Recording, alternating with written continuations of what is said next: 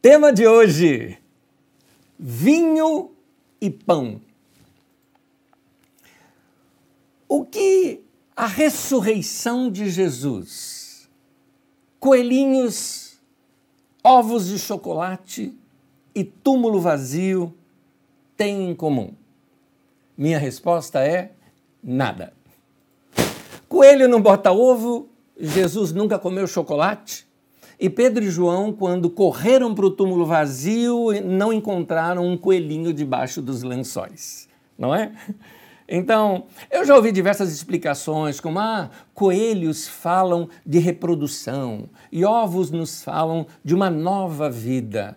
Mas, ah, na verdade, isso daí é uma tentativa é muito bonito, mas é uma tentativa de juntar verdades bíblicas com tradições culturais, as tradições dos ovos, depois dos coelhos, e aí no século passado transformados em ovos de chocolate. Antigamente eram ovos de galinha mesmo, pintados, né?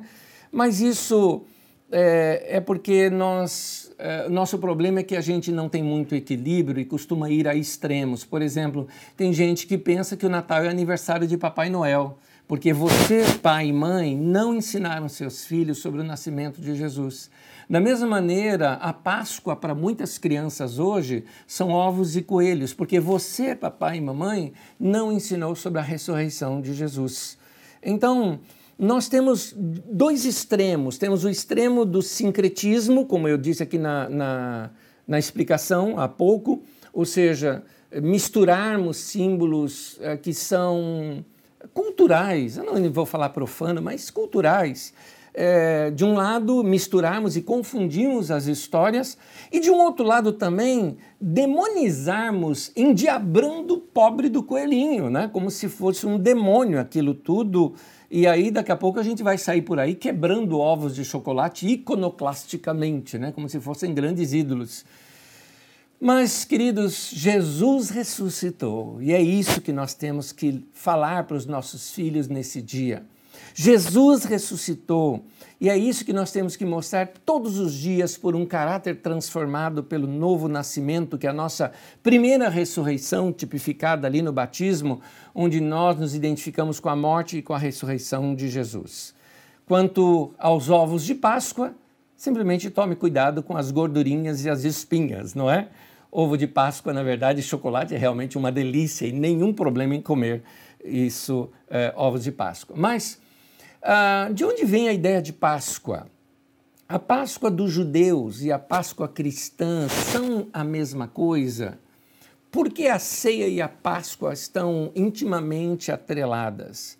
Nós temos algumas. Uh, para entender isso, nós precisamos voltar lá no Antigo Testamento e através do Antigo Testamento nós vamos reviver aquele momento da, da, da Páscoa, onde aconteceu a primeira Páscoa, para nós entendermos e chegarmos aqui nos nossos dias e entendemos o porquê que Jesus utilizou esse momento também para nos ensinar uma grande verdade sobre a ceia do Senhor. Quando nós estudamos a libertação do povo do Egito, deixa eu abrir aqui um momento cultural. Nós temos algumas ideias sobre quem seria este faraó do Egito. Faraó é o nome dado ao chefe de estado do Egito, mas com certo tom de endeusamento. Eles eram vistos como a própria encarnação dos deuses. A história mais comum que a gente vê nos filmes de Hollywood, devido aos filmes de Hollywood e também aos desenhos da Disney, é que situam o Êxodo na 19 dinastia ali dos faraós, você que estuda um pouquinho uh, do Egito Antigo sabe do que estou falando, dos faraós Seti, o, o Ramsés II e o Meneptah, uh, e eles colocam o Ramsés II por causa daquele texto de Êxodo capítulo 1, versículo 11. Êxodo 1, 11 diz assim, Estabeleceram, pois, sobre eles chefes de trabalhos forçados para oprimir com tarefas pesadas. E assim os israelitas construíram para o Faraó as cidades celeiros de Pitom e Ramsés. Por causa dessa palavra, então se coloca como o faraó do Egito sendo Ramsés II, mas uh, tiveram muitos outros Ramsés. É que o mais conhecido é Ramsés II, que é Ramsés o Grande. Sendo assim, se fosse esse o caso, uh, o êxodo teria acontecido em 1212 antes da Era Comum, ou antes de Cristo, como você quiser. Mas isso não vai bater com outro relato bíblico, que está em 1 Reis, capítulo 6, versículo 1.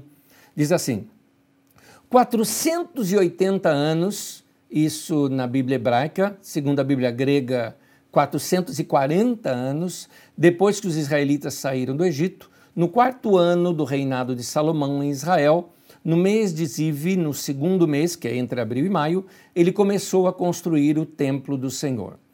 Como nós sabemos que Salomão foi em mil antes de Cristo, uh, ou um pouco antes disso, né, mil e pouco antes de Cristo, nós arrastamos a data do Êxodo para 1425, mais ou menos, antes da Era Comum. Alguns fatos concordam com este outro faraó, que seria o Tutmés III.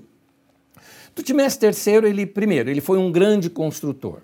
Tem uma história, por exemplo, que se narra lá no Egito mesmo, que Tutmés quase morreu afogado, mas dizem eles que foi por causa de uma caçada a elefantes que ele fez ali no Vale de Orontes. Uh, a múmia de Tutmés, que foi encontrada, na verdade, ela foi substituída por uma outra 30 anos mais nova, mostrando, na verdade, que quando houve o funeral de Tutmés, assim sendo, na verdade, não era o Tutmés que tinha sido enterrado, ou seja, o Egito ocultou a morte de Tutmés. Amenófis II foi aquele o filho dele que também eh, que governou o Egito junto com Tutmés, provavelmente foi quem também presenciou o êxodo. Um detalhezinho, o filho primogênito de Tutmés morreu, foi por isso que é Amenófis II que assume, e o filho de Amenófis II também morreu, que ele já era adulto na época, eh, sendo um outro que governou no seu lugar.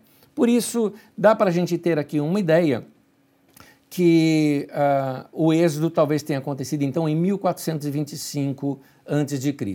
E aí, se você quiser saber mais sobre esse assunto, vou te dar uma dica. Didaque. Toda terça-feira, às 20 horas, aqui no canal da Carisma no YouTube, você pode é, estudar com a gente. Nós vamos estudar o Antigo Testamento juntos. Mas, queridos, todas essas configurações são incertas e quando você estiver estudando comigo o Antigo Testamento ali no dia daqui, eu só dei aqui um avant-première de como é que a gente estuda as coisas é, de terça-feira. Se você tem mais curiosidade, participa com a gente terça-feira às 20 horas no canal do YouTube aqui da Carisma. No tempo do Egito Antigo, não existia escravidão como nós imaginamos escravidão hoje. A gente comete alguns anacronismos quando a gente pensa que o povo de Israel era escravo no Egito. A gente imagina alguma coisa muito parecida com a escravidão que tivemos aqui no Brasil. Aquela coisa de uh, correntes, senzalas e coisa parecida.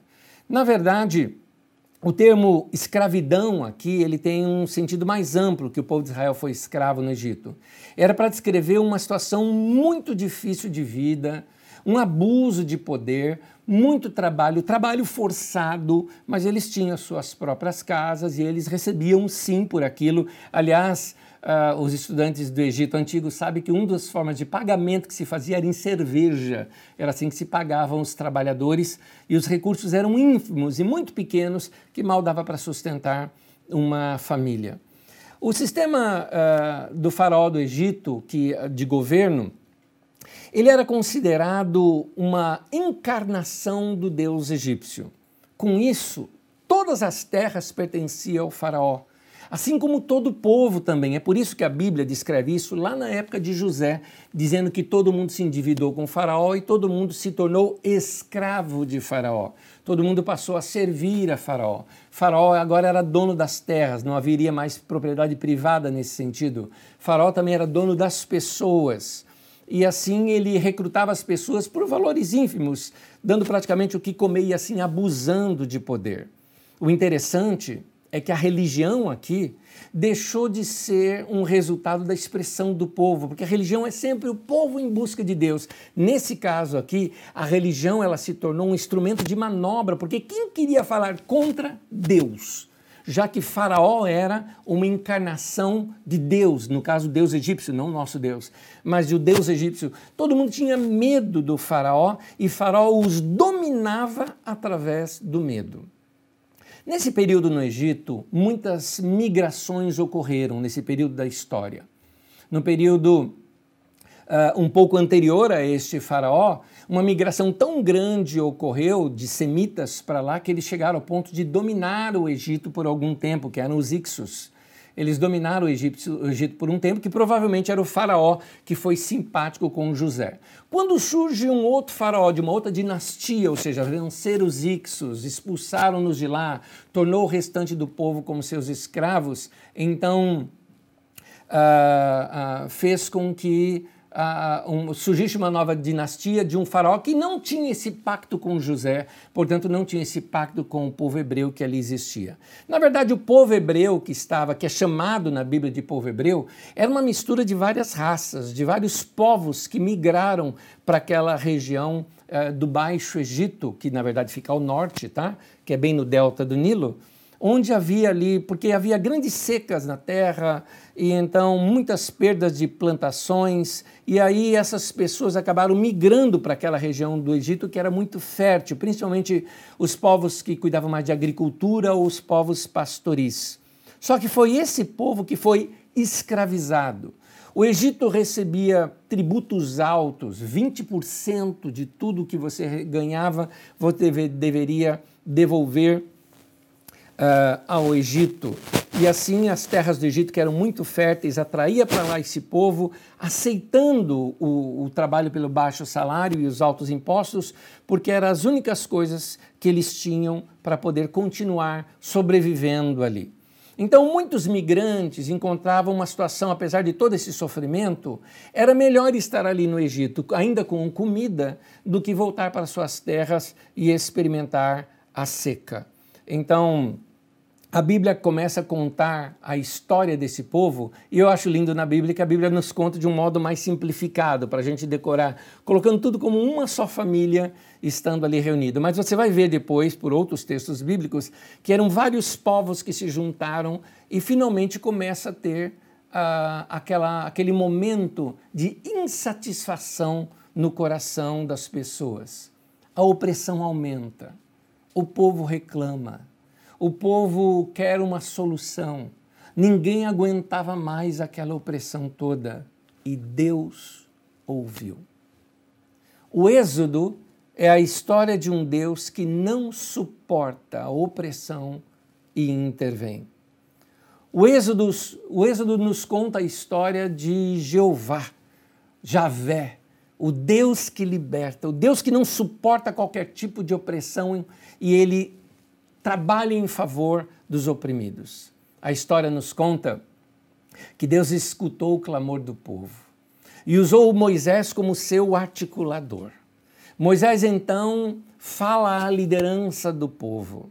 Moisés e Arão comparecem diante de Faraó para pedir a libertação daquele povo. O faraó não aceita, dobra ainda mais o trabalho do povo. O clamor do povo vai chegando ao coração de Jeová.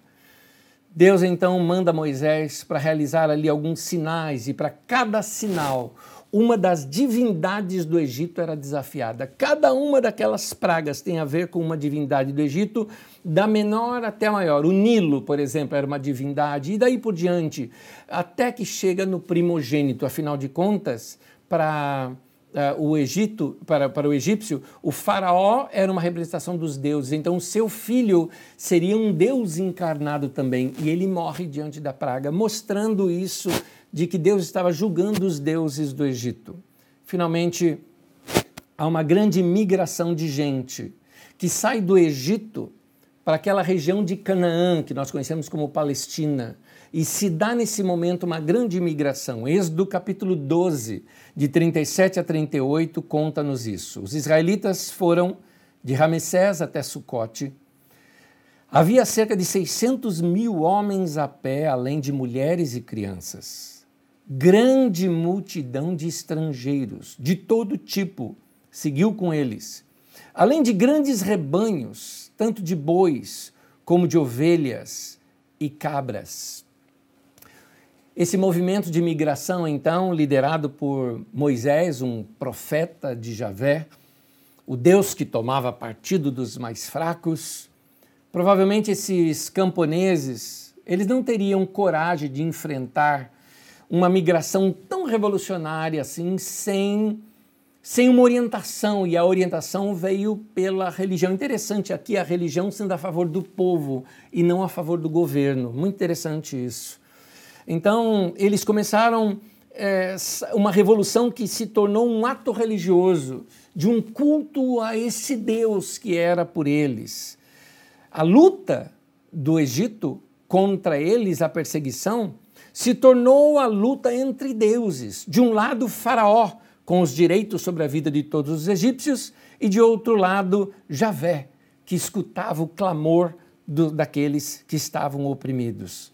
Então, a fidelidade a esse movimento revolucionário, vou dizer assim, exigia uma coisa: exclusividade e lealdade a Javé. Só ele poderia ser o Deus. Só ele poderia ser cultuado. Nenhum outro Deus era mais admitido. Note por que, que Deus é contra a idolatria. Deus é contra a idolatria não porque ele tem ciúme de um ídolozinho que você criou com madeira ou com barro. Deus não vai ter ciúme de uma coisinha dessa que a gente inventa. O caso é que nos tempos antigos os deuses eram manipulados, eles eram feitos pela para enganar o povo, para que o povo servisse mais a, aos seus governantes. E como o Deus Javé é contra tudo isso, ele justamente não admitia nenhum outro tipo de Deus, ou seja, não terás outros deuses diante de mim, já entrava no primeiro mandamento por causa disso. Nesse momento de libertação, depois que eles passam pelo Mar de Juntos, traduzido para nós como Mar Vermelho, depois que eles atravessam aquele mar de juntos em que tem aquela celebração e uma festa, vem as palavras de Deus orientando a esse povo. Deus começa a orientar esse povo que duas festas seriam necessárias. Aliás, ele começa a orientar isso desde lá na época da saída. Quando ele vem, ela é instituída depois do Mar Vermelho, mas ela é, ela é é, inicialmente colocada, a primeira Páscoa que ocorre é exatamente a Páscoa da saída do povo do Egito. Naquela semana, quando eles iriam sair do Egito, veio o aviso para todos, para ninguém comer pão com fermento, só poderiam comer o pão sem fermento. E exatamente no dia da, da, noite anterior da libertação, deveriam todos ficar em suas casas e celebrarem a Páscoa do Senhor juntos, matando um cordeiro e colocando o sangue do cordeiro nos umbrais da porta. Vou explicar isso lendo dois textos para vocês. Êxodo capítulo 12, versículo 3 e versículo 7 diz assim: Digam a toda a comunidade de Israel que no décimo dia deste mês, todo homem deverá separar um cordeiro ou um cabrito para sua família um para cada casa. Passem então um pouco de sangue nas laterais, nas vigas superiores das portas das casas, nas quais vocês comerão o animal. E aí um outro mandamento está em Êxodo 12, no capítulo no versículo 14 e no 17, que diz assim: Este dia será um memorial que vocês e todos os seus descendentes celebrarão como festa ao Senhor. Celebrem a festa dos pães sem fermento, porque foi nesse mesmo dia que eu os tirei, que eu tirei os exércitos de vocês do Egito. Note que aqui fala de duas festas, a Páscoa e a dos pães sem fermento, as duas. O interessante é o seguinte: a Páscoa, lembra que esse povo era um povo camponês e pastoril, gente que cuidava do campo, de plantação e gente que cuidava de rebanhos. Era esse o povo. A Páscoa era originalmente um ritual praticado pelos pastores. Povos nômades e pastores já faziam, antes dessa época, um ritual de matar um cordeiro e com seu sangue tingir a entrada das tendas e também dos currais. Eles acreditavam que isso preservaria suas famílias e seus rebanhos de doenças, pestes e mortes, que, segundo eles, era causado por espíritos maus os pães sem fermentos eram. A festa dos pães sem fermento teve a sua origem já entre os agricultores e era, ela era celebrada por ocasião da colheita. A finalidade, na verdade, era não misturar o produto da colheita anterior com o produto da nova. Essa mistura poderia acontecer caso fosse usado o fermento. Por isso, ele era conservado com parte da massa feita da colheita anterior. Por isso, comia-se durante um tempo pão sem fermento, até que o novo fermento feito com o produto da colheita mais recente estivesse pronto. E aí é criado um memorial a festa da Páscoa e a dos pães sem fermento ganham um significado completamente novo entre os pastores e os agricultores que agora iriam sair do Egito. O que eu acho lindo é que Deus pega festas populares, entendimento popular, como se fosse uma parábola, e ele fala: Eu vou utilizar isso que já está na memória de vocês e vou ressignificar, vou dar um novo significado. O sangue vai proteger vocês da morte, que está ali no Egito. E os pães sem fermento é para mostrar para vocês que um novo momento vai surgir, uma nova sociedade, um novo povo, um novo sistema político, um novo sistema econômico, um novo sistema social, um novo sistema religioso também. Vocês vão conhecer um Deus que é liberdade. Por isso eles comeriam pão por um tempo para se verem livres, o pão sem fermento, para se verem livres do fermento do Egito. Sempre que celebrassem novamente esse memorial, eles vão, iriam se lembrar de tudo. Toda Páscoa o judeu tem que se lembrar: nós éramos escravos sendo opressos lá no Egito. E agora nós temos que manter essa nova ordem, esse novo momento, essa nova terra, esse novo lugar. O interessante é que Jesus, muitos anos depois, institui a ceia do Senhor dentro da festa da Páscoa e as torna uma só festa para nós. O pão e o vinho, que simboliza o sangue, são colocados num só momento. Cada celebração da ceia do Senhor é para nós nos lembrarmos de que nós fomos livres da opressão do Egito e que temos é, que viver uma nova maneira, de uma nova vida, numa nova liberdade. Então, o que, que o êxodo significa para nós? Essa história está a ser registrada aqui, inicialmente para se tornar base para aquela nação. Aquela nação foi formada por gente que era escrava, mas que agora se tornou livre, Deus os libertou e criou uma nação modelo para o mundo onde houvesse liberdade. Servir a esse Deus também era uma, uma, uma, uma lição da Páscoa. É servir um Deus que deu, Deus que deu liberdade. Um Deus que não admitiria qualquer tipo de idolatria ou qualquer ideia que fosse aprisioná-los de maneira manipuladora. Da mesma maneira, é, é, assim que a ceia também deve significar para nós, a Páscoa deve significar para nós, que nós não devemos aceitar nada que esteja querendo manipular a nossa vida.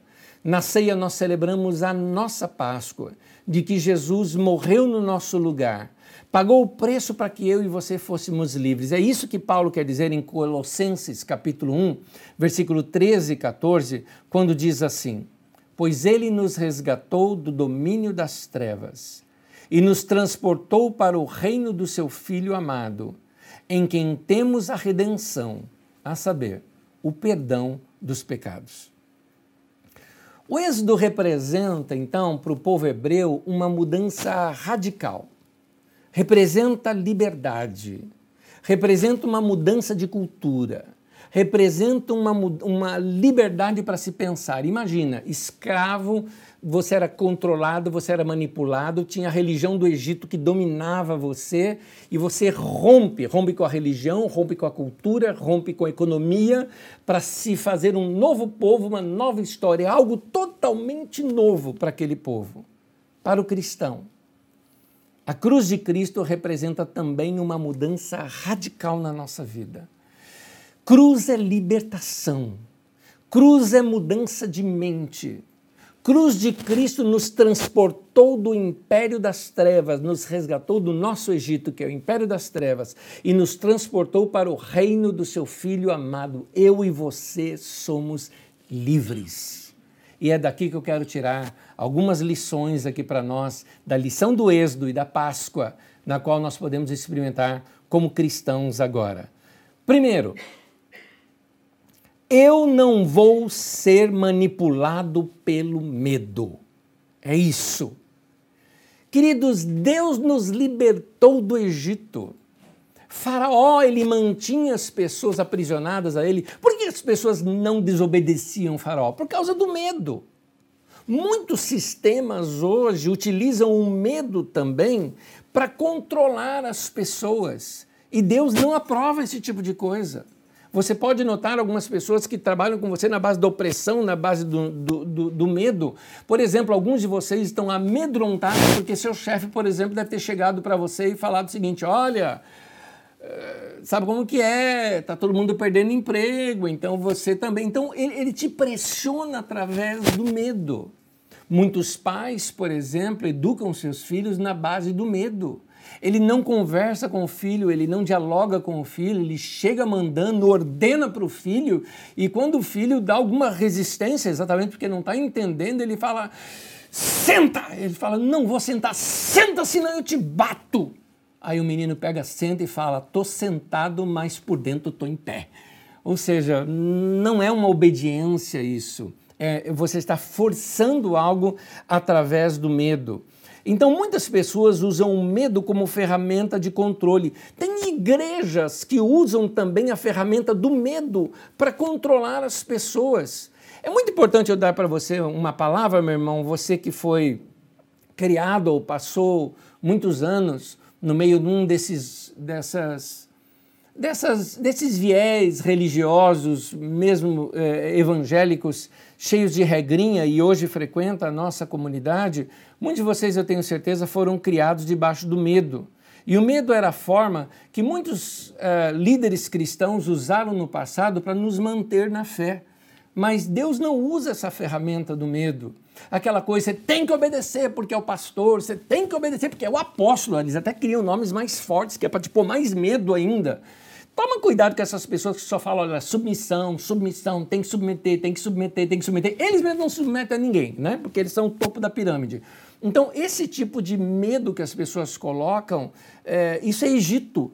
Isso é Egito. E, e nós temos que, que, romper com isso. Isso não está certo. Eu não posso ser controlado por causa do medo. Eu tenho que servir a Deus não com medo de que caia um raio na minha cabeça. Eu tenho que servir a Deus por causa que eu entendi a paixão e o amor dele por mim. Como Paulo apóstolo fala, o amor de Cristo nos constrange, nos constrange.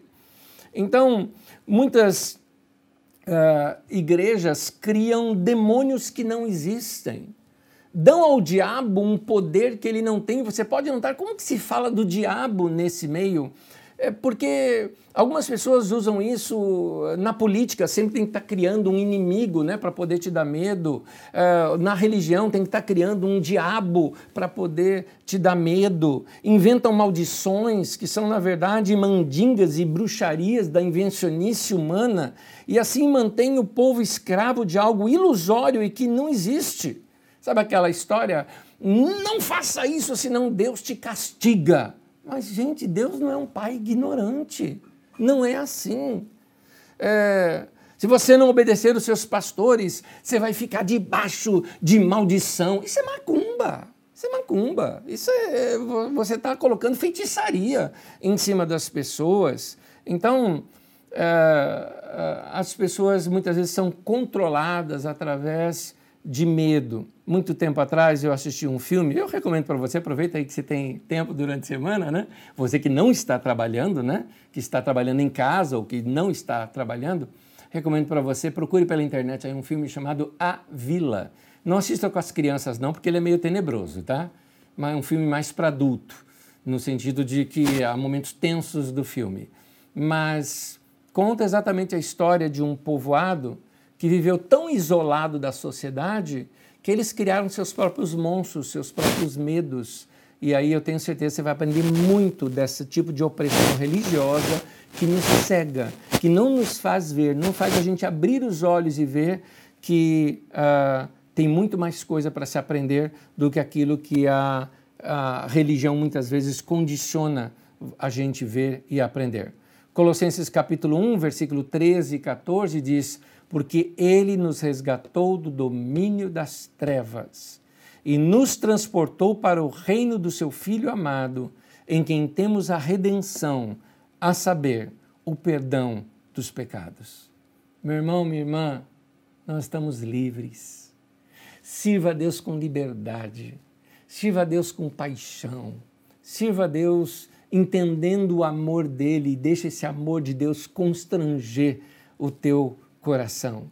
Por causa da obra de Jesus, nós estamos perdoados, nós estamos livres do mal, nós estamos livres do pecado, nós estamos livres da maldição, nós somos transportados do império das trevas para o reino do Filho do seu amor. Nós saímos do Egito e já fomos para a nossa terra prometida. É aqui, é esse momento. Não tem maldição sobre você, meu irmão. Não tem mandinga que pega em você não existe bruxaria que pega em você, você está livre. Toda maldição foi levada na cruz de Cristo e eu e você não merecíamos isso, não fizemos nada por isso. Foi puro amor de Jesus por nós que fez isso para nós.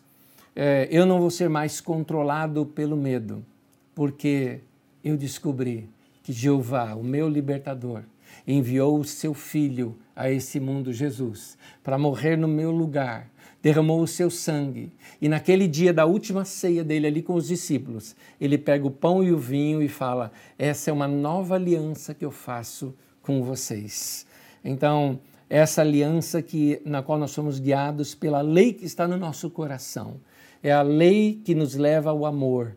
Essa é a lei de Deus. É essa que nós seguimos. Segunda verdade, eu não preciso mais viver uma vida de escravidão. Eu não sou mais propriedade do Faraó. As pessoas no Egito eram manipuladas por uma mente brilhantemente forte que arquitetava o controle da vida das pessoas. Cuidado, meu querido, para não ser manipulado. A cruz de Cristo me libertou. Deus me deu o Espírito Santo. Eu tenho dentro de mim o domínio próprio, o autocontrole, eu sou livre, eu não tenho que ser controlado por nada. E às vezes, quando nós pensamos em ser controlado, a gente pensa em manipulação somente de pessoas. Mas existem algumas coisas na qual você é livre já e talvez você ainda não exerceu a sua liberdade em Cristo. Por exemplo, um vício. Você tem algum vício que te prende?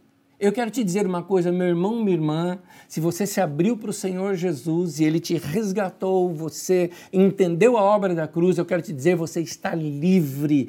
Exerça a sua liberdade em Cristo. O que é que te controla? Você não pode nada na tua vida te controlar. O que, é que te controla? O cigarro te controla? Ah, pastor, você também é daqueles que diz que quem fuma vai para o inferno? Eu não falei nada disso. Nem acredito nisso, para falar a verdade. Não, não acredito que cigarro vai te levar para o inferno, nada disso. Mas entenda bem, isso está estragando os teus pulmões, está estragando a tua vida, estragando a tua saúde e você não consegue se libertar. Exerça a sua autoridade em Cristo Jesus. Eu me lembro do testemunho do meu pastor, um dos meus pastores, Walter de Lima Filho. Ele conta que ele, ele, ele havia sido um jogador de futebol profissional, teve um problema sério no joelho, sua carreira toda uh, havia se perdido ali decepcionado com a vida, pensando até em se matar. Uh, o que ele ganhava energia para a vida era, era, exatamente por causa uh, do fumo, o cigarro era o que. Uh, quando ele ficava down, era, era, era, a nicotina ali dentro dele que dava um up para ele, e ele, desesperado, entrou na sede da Igreja do Evangelho Quadrangular, aqui em São Paulo, ali na Praça Olavo Bilac. E naquele dia o pastor estava pregando e fez um apelo, ele foi à frente e ele entendeu naquele dia que nada mais poderia controlar sua vida. Ele arrancou aquele cigarro que tinha no bolso, jogou sobre o púlpito. Ele disse: Nunca mais aquilo dominou a minha vida. Entenda bem, você pode ser livre. O que é que te controla? A droga te controla? Você pode ser livre da droga. O que é que te controla? A bebida te controla? Tem gente que está viciado em bebida. O álcool está destruindo a tua família, está destruindo a tua vida. O que é que te controla? É a pornografia que te controla? Você tem poder para desligar isso e dizer: não vou deixar isso penetrar na minha vida e poluir a minha mente. Hoje eu estou te dizendo, você pode parar com tudo isso, isso tudo não tem mais poder sobre você. Eu estou te falando em nome de Jesus, você é livre. Você é livre, você é livre. Se você está em Cristo, você tem o Espírito Santo, e você tem o Espírito Santo, então você tem dentro de você o poder para mudar. Muda, meu querido, muda. É, a obra da cruz ela veio para nos dar essa libertação. Aproveita esse tempo, que é um tempo de mudança. Eu estou te falando, se reinvente nesse tempo. Que tal você começar uma nova vida em Cristo Jesus a partir de agora? Que tal você que já se arrependeu dos seus pecados, você que já se entregou ao Senhor Jesus, mas não está vivendo como deveria viver, tomar hoje uma decisão, vou ser um cristão radical, radical no sentido de raiz vou ser um cristão arraigado em Cristo, vou ser um cristão que vou andar de maneira santa, de maneira correta, vou amar o meu Deus de coração, eu sou livre para isso. Eu não preciso mais viver uma vida de escravidão. Não é só de vícios que eu estou falando. Você não precisa mais ser controlado por maus pensamentos. Você tem autoridade para controlar os seus pensamentos. Uh, Martinho Lutero costumava dizer o seguinte: Eu não posso impedir que um pássaro voe sobre a minha cabeça, mas eu posso impedir que ele faça um ninho em cima dela. Então, você talvez não consiga impedir que um pensamento passe na sua mente, um momento de desespero passe, mas você não pode deixar um ninho ser criado ali. Por quê? Porque você tem uma mente nova, você tem uma mente renovada, exerça a sua autoridade em Cristo Jesus. Você não precisa mais ser controlado por sentimentos de remorsos remorso do passado, situações que ocorreram na sua vida, alguma coisa que você fez que no passado ainda te marca, que você sente que te condena, deixe-me te falar uma coisa, lá na cruz do Calvário, a nossa Páscoa, Jesus morreu e ressuscitou para perdoar os meus e os teus pecados. Os teus pecados foram cravados lá na cruz do Calvário, você está livre. Jesus já pagou o preço de tudo isso por você. E, e por isso ele diz: nenhuma condenação há para aqueles que estão em Cristo Jesus. Você não precisa mais ser controlado por maus hábitos e você também não precisa mais ser controlado pelo seu temperamento, do tipo, não, eu sou assim mesmo. Não, não, não. Você tem agora a mente de Cristo, você pode mudar nos seus relacionamentos, você pode ser mais pacífico, você pode ser mais amoroso, você pode ser mais perdoador, você pode melhorar em cada área da sua vida. Eu quero te dizer, meu irmão, você está livre do Egito, você está livre do Faraó. Eu quero te dizer que em Cristo Jesus você tem libertação, porque aonde está o Espírito de Deus, aí há liberdade. Em Romanos 8, no versículo 6, diz assim: a mentalidade da carne é morte, e mas a mentalidade do espírito é vida e paz. Você precisa, meu querido, de uma nova mentalidade. E essa mentalidade é: eu não vou ser mais manipulado pelo medo. Essa mentalidade é: eu não vou mais viver uma vida de escravidão, porque um dia Javé, o meu libertador, me enviou não o seu profeta Moisés, mas enviou o seu próprio filho para me libertar e me levar para o seu reino. Que seja assim na minha vida e na sua. Essa é a nossa Páscoa. Que Jesus morreu pelos meus pecados e pelos teus pecados. Que ele ressuscitou ao terceiro dia. E assim, na sua ressurreição, ele nos dá uma nova vida para nós vivermos em novidade de vida. Meu irmão, vida nova para você. Boa Páscoa para você. Esse é o momento onde nós entendemos de que estamos livres e que nessa libertação uh, podemos viver uma vida nova em Cristo Jesus. Amém?